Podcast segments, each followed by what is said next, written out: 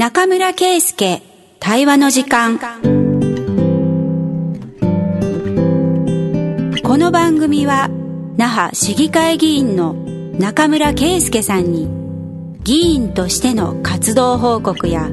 現在の取り組みなどお話を伺います。インタビュアーは FM 那覇の平東生です。それではお楽しみください。はい中村さん今回もよろしくお願いしますよろしくお願いしますはい早速ですけど先週に引き続きあの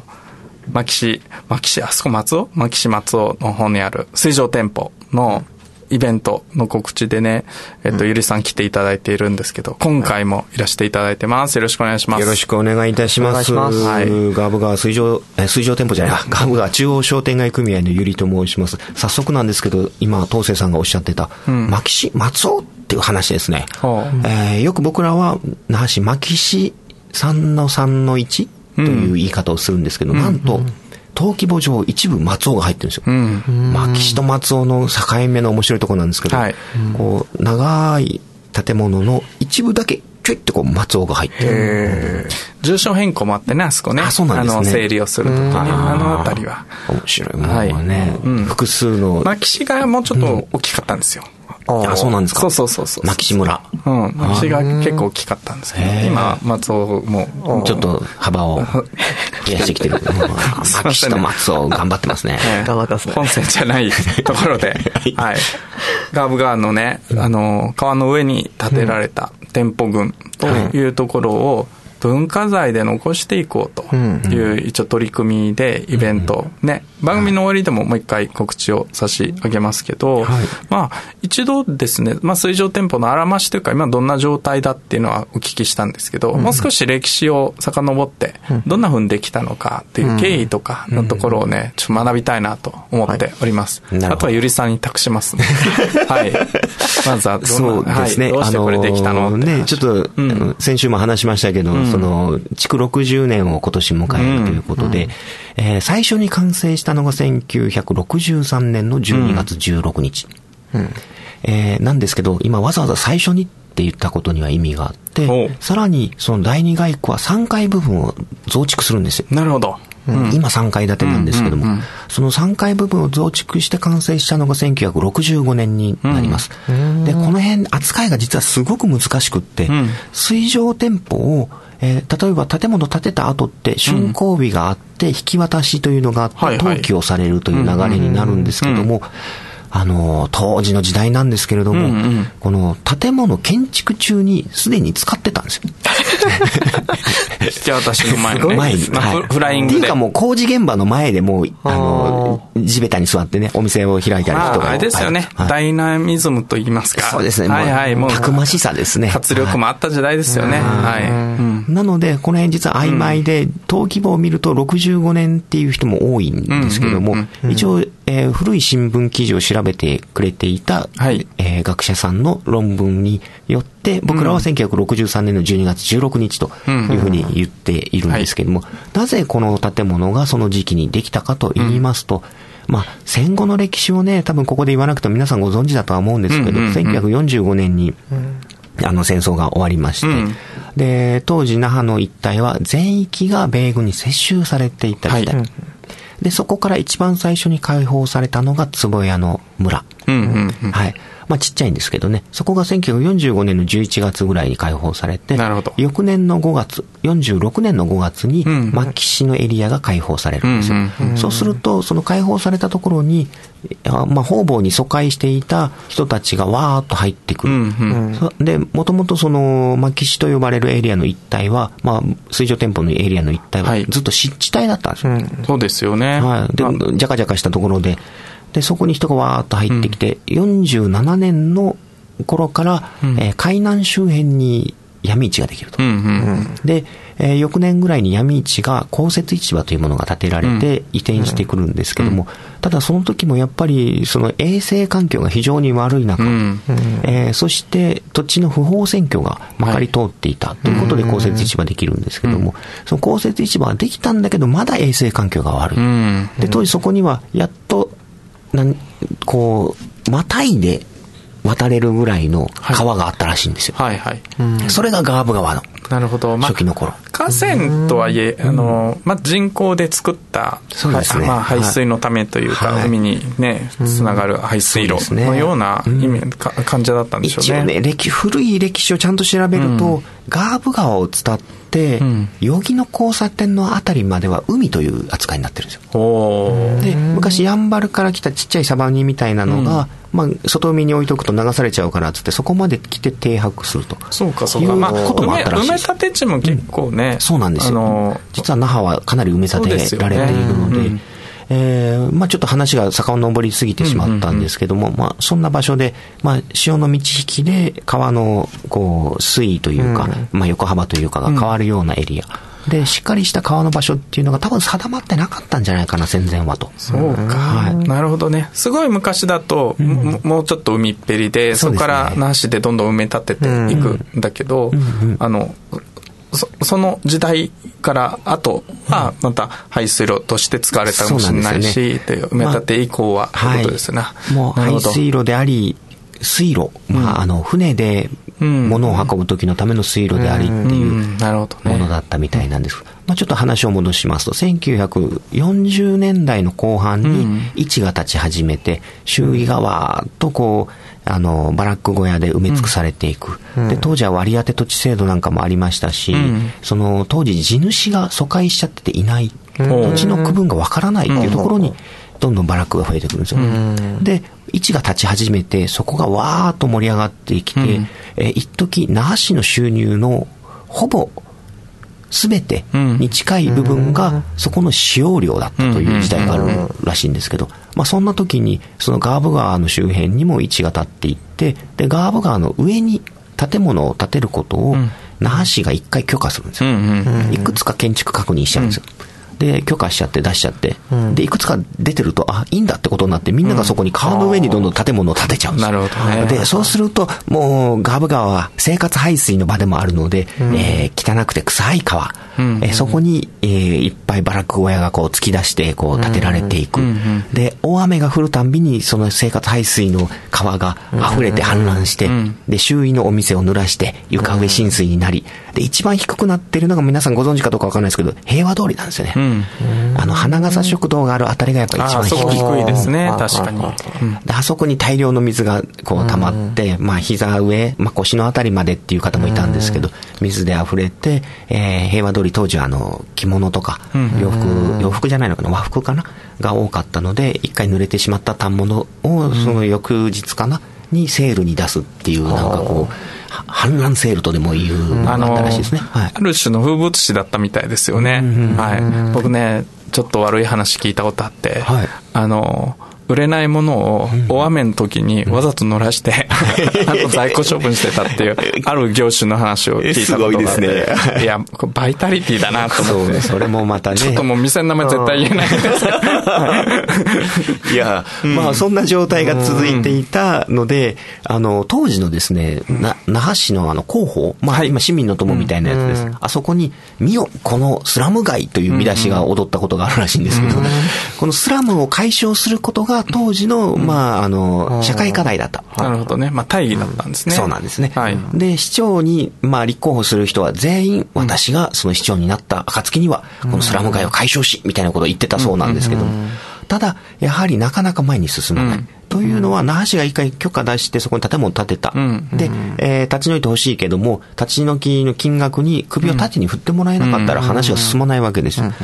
で、そこをこう、いろいろやっていたのが、当時、えー、那覇市の建設部長をされていた大城龍太郎さんという方。えー、後に、あの、沖縄建築専門学校という専門学校、はい、国際通りの周辺でされる方なんですけども、彼が、その、下のね、川を浚渫工事をして、要は川幅を広広げて、川の深さを深くして、で、それをボックスカルバートと言われる、えー、もので覆う、いわゆる暗渠。にして、囲っちゃうんですね、完全にね。暗渠にしてしまえば、もう氾濫しないだろうと。で、さらにその上に、その、当時川の上で商売されてた人たちが建物を建てちゃえば、えウルトラ C の大工事なんですけど、社会課題全部解決できると。で、当時はですね、もちろんあの木造の建築物ばっかりだったんで、密集した木造地域ということで、火災の心配もやっぱあったわけです。確かに。なんで、衛生問題、治水、うん、それから防災、まあ火災ですね、うん、それから商売のこの中心としての魅力っていう、これらを全部ひっくるめた、えー、社会課題の解決をしちゃう。っていうウルトラ C の案を出すんですけども、うん、さらにその上でその龍太郎さんが当時の、えー、米国民政府ユースカーですね、はい、に、えー、お願いしに行ってお金を出してもらおうと、うん、でユースカーが23万ドルのお金を出してくれて、うん、琉球政府、まあ、当時はユースカー琉球政府那覇市それから民間という4社なんですけども、琉球政府も8万ドル出しますと、いうことで工事をすることができると。で、さらに那覇市も加わって、自分がその基本設計みたいなものを、絵図を描いているので、自分が設計したいと龍太郎さん思ってたに違いないんですけど、そこはなぜか政治の面白いところで、えー、那覇市はそこに関われないことになっていくんですよね。なので、水上店舗の下のその、暗渠の部分の設計、それから水上店舗の建物もそうなんですけど、うん、設計者は琉球政府になってるんですよね。で、その商売してた人たちは自分たちであその保証金をもらうんですけど、うん、那覇市も8万ドル出していて、それがその立ち退き料としての保証金として支払われたんですけど、うん、その支払われた保証金をもとに、さらに足りない部分は沖縄銀行から借り入れしたと聞いているんですけど、借り入れをして上屋を作っていくと。なるほど。で、2階建て最初に作ったけども、3階も作りたいという人がいて、で、3階部分はやっぱりまたお金がかかるもんですから、その財力がある方、もしくは信用があってお金を借り入れる方が、お金を出して3階分を増築すると。いう形で建てられましたですね。まあ、それはバックグラウンドとしては、もう場所があれば商売必ずできる場所だったってことですね。そうですね。いくら借金しても返す自信がめちゃくちゃある。もう飛ぶように売れたってね、やっぱ聞きますですよ。昔の商店会の武勇伝すごいですよね。その当時ね、今回その古写真を集めてるから気づいたんですけど、こう、通りが真ん中にあって、その両脇に建物があるとすると、通りに向かってみんなご商売されるじゃないですか。で、ただそれだけじゃなくて、その通りの真ん中に島を作って、うん、おばちゃんたちが座って、ざ、る、を前にして、島を作って、あの、通りの真ん中にもう一列商店を、商店の、こう、軒を並べるというか、だから、一個の通りが二つ通る学校があってみたいな感じになってるっていうのがあったりするっていうことが分かってきましたですね。うん面白いですね。元気のある時代ですよね。そうですね。で、これちょっと言っていいのかどうかわかんないんですけども、はい、えー、当時、政治の力がかなり働きまして、うん、その、立ち退き料でごねてた人たちの意見が一気に変わる瞬間が来るんですよ。はい、それが、えー、当時の市長だった金地佐一さん。と、あれ？あ、今、急に飛んでいったぞ。うん、次の市長に変わるとき、西目淳二さんか。西目さんの、はい、あの、市長時代ありますね。変わる瞬間に捕獲が変わったんですけど、その時にきっと何かがあって、急にみんなが合意して工事やっちゃえっていうことになって一気に進むんですよ。なるほど。だから、その辺のね、政治的な面白さ。僕は、あの、政治には全然疎くて、お二人にも教えていただきたいんですけど、社大党っていうのがあったらしいですね。うん、今もありますね。今も今もあるんですか？今もあります。マジですか？はい。今もありますよ。大衆党ってありますね。あ、そうなんですね。ありますよ。ちょっとこの辺、ちょっと詳しく教えてください。急に素人っぽくなる。いや、この圭介さんに話を振りたいんですけど。いや、まだありますし、はい。政治家も、那覇市議も所属してます、はい、いらっしゃるんですね。はい。で、こっから、その、西目さんに変わっていく間にどんなことがあったと考えられるんですかね？もうそもそも、その、まあ今説明した通り、川の浚渫工事を考えたのは、その、那覇市の部長をやってた人。うんうん、で、そこにユースカーと琉球政府巻き込んで、うん、那覇市もちょっとお金出して、で、民間まで一緒にやっちゃってる。完全に公民連携のかん、はい、なんかウルトラ C なんですよ、僕からすると。今風っちゃ今風、ね、今風っちゃ今風。うんうん、PPP って言ったり PFI って言ったり、そう言ったりしますよね。はい、しますけど。この歴史のね、揺れ動く中で急にそんな大事ができちゃった時代背景が知りたいです、ね、政策の中の大きな争点の一つだったっていうのは大きいと思うんですよ。そね、それがなんか取るに足らない話だったら、いわゆる政治家の得点にならないので、ね、そこはやっぱり非常に大きな争点だったから、ここを解決することが容易になるっていう時代で、今、いや別に今も、あの、公設市場のところは、論点にはなってるけど、多分もっと巨大だった、うん、はい、だとは思いますね。そこしかなかったんでしょうね。そこがね、非常に大きな争点だったんだろうなとは思います。うん。だからそこに、一生懸命、なるほど。いろいろなテレンテクの話をもっと、もうちょっと聞きたいんですけど、うん、ユースカーはどうですか？僕、ユースカーって、沖縄県民からしたら、なんだろう、言い方悪いですけど、憎むべき相手というか、まあ、支配していて、はい、その、えー、なん最終決定権みたいなものが、こう、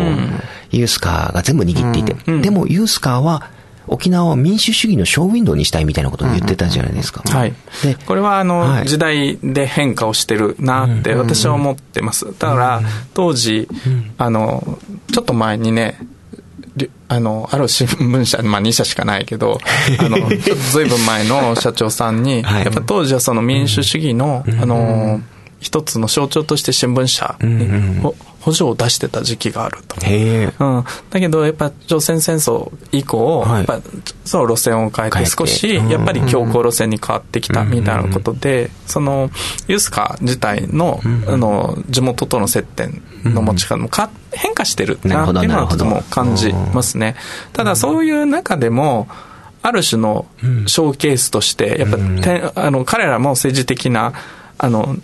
どこかでは、あの、いいところを見せないといけないっていうところをうまく利用した人たちはたくさんいたなと思います。そこでいろいろな補助を出して、事業として花火を上げるっていうことは、これはもう僕もある種のたくましさだなと思ってるんですけど、そういう事例はよく聞きますよね。例えば、当時1号線と呼ばれた国道58号線 ?8 号か。もうユースカーが作ったと勝手に僕思ってるんですけど、うん、あとは、まあ、国際通り整備したのそうですかね？うん、このお金を引っ張ってきて、うん、何か自分たちのために働いてもらったっていうことも、まあ、ある種地域の人にとっての、まあ、実績になったんじゃないかなと思いますけどね。あとは流大とかもユース、まあ、米国が作ったと聞いているんですけど、他にもこう、今の沖縄の拠点となる、まあ、銀行だったりとか、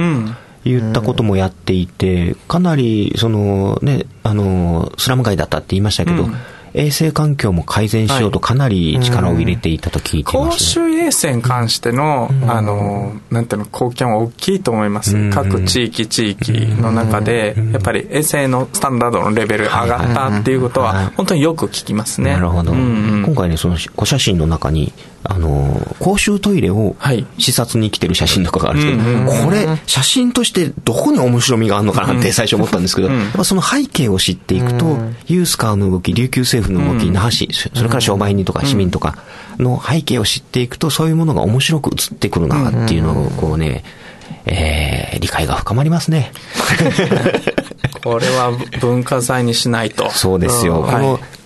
都市の形成に寄与する、まあ、資すると言ったりしますけど、いう意味で、この水上店舗の歴史は非常に面白いなと最近本当に思っていて、こういったことを皆さんにもぜひね、あの、感じていただきたいなと思っております。市の大きな財源になってたっていうのは多分事実で、公設市場も含めてその地代とか、あと税金とかがね、あの、那覇市の、まあね、歳入の本当の大,、大部分を占めた。占めた。はい。そこに対する商店街の人たちの、かね、過去活躍した人たちの享受って、那覇市支えてたっていう肌感覚絶対あるんですよね。だから、今、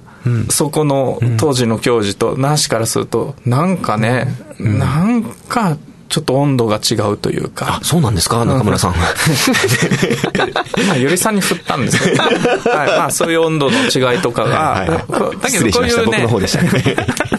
歴史背景とか見るとね、はいはい、そこを、なんか傷つけてるなって思ったりする。やっぱり歴史を知ることの面白さが、過去を知って現在を見ていると、その、うん、僕らの上の世代、まあ、もっと2代、3代上の世代の人たちが作ってきたものを、大臣賞と僕らは思えるようになってきて、て、それを先に、まあ、未来にどう生かしていくかっていうことをやっと考えれるようになるんですけど、こう、制度だけ、ルールだけのご利用しをされると、なんかやっぱちょっと、うん、あ、もうちょっと理解してほしいなっていうことは多いですね。うん。そうですよね。ここの。はい。那覇市役所の皆さん、僕は大好きですよ、皆さんのこと。